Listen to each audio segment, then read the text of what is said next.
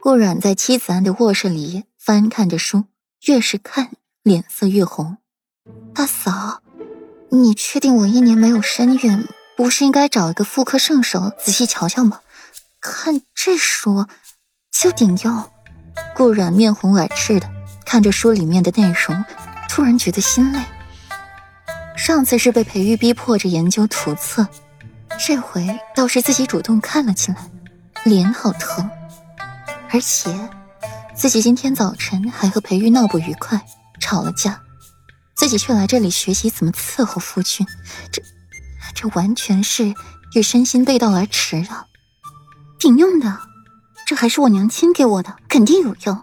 那，你看这一页，是专门生女孩的。这后面是专门生男孩的，我娘就是用这个才生了我和我大哥。妻子安坐过来，热心的和顾阮介绍着，随意翻一页，讲解详细。可是我还是觉得找大夫靠谱。顾阮蹙起了黛眉，看着这些土册，脸颊微红。这是老一辈人的经验了，试试嘛。反正裴世子那么优秀。怀不上你也没吃亏啊，就当就当你吃了裴世子。妻子安抿了抿唇瓣，思想格外的跳脱。虽然他不喜欢裴玉，但是不妨碍他欣赏裴玉的盛世天颜呢。啊，顾然有些汗颜，不过貌似挺对呀。大嫂，你对男女之事很是精通吗？顾阮的眼底带一丝崇拜。好了。聊正事，你和裴玉磨合那么久了，不该没消息的。是你不行，还是裴世子不行啊？妻子安又把话题转了回来，漂亮的桃花眸满是不解。这种问题很伤自尊的，别问了。见顾然不乐意回答，妻子安也就不问了，继续跟他说着这些画册的好处。然然，有些时候你不能让男人太主动了。你要学会主动一点。顾软淡漠的性子，平常人尽知。妻子安在女人的直觉上很是准确，一眼看穿了顾软和裴玉的日常。主动一点，勾起男人的好奇心、猎奇心。有时候适当的冷淡撒娇，只要不过分，男人就都会以为这是夫妻情趣，反而很乐意惯着你啊。妻子安对着顾软谆谆教导。也不乏有私心在里边。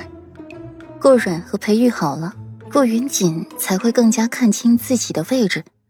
自己和顾阮的关系搞好了，顾云锦才会对自己更好。两人这么聊着，时光飞逝，转眼黄昏了。妻子安就催促着顾阮快回家，绝对不能在娘家过夜。那这些书拿回去，你自己慢慢琢磨。顾阮瞧着眼前的五六本书册，只觉得头皮发麻。不用了吧，我都看过了。怎么不用啊？你看过了，裴世子还没看过，这是让你们一块看的。妻子安驳回了顾阮的话，让尹墨替顾阮装好，交到了徐耿手里。顾阮抿着唇，不说话，一切都交给妻，不说话，一切都交给妻子安去说了。看着那些书册，眸光复杂的紧。长嫂如母，此刻充分的体现在了妻子安的身上。桔梗满眼感激的看着妻子安，看得妻子安都有些不好意思了。顾阮的好友不多，一个左长安，一个勉强是沈吟，可都是未出阁的姑娘，哪懂那么多？哪知道从天而降一个大嫂。对男女床地之事如此清楚，又深谙夫妻相处之道。晚间，顾阮沐浴更衣之后，便上了床榻，手里拿着妻子安给的书，慢慢看起来。看到上面的图案，脸色愈发的红润了。门嘎吱一声，裴玉从外面进来，吓得顾阮浑身一个激灵，下意识的把书藏到了枕头下面。顾阮的小动作被裴玉看在了眼里，不动声色的上榻。做了什么亏心事了？你才做亏心事了，滚下去，不许上本小姐的床！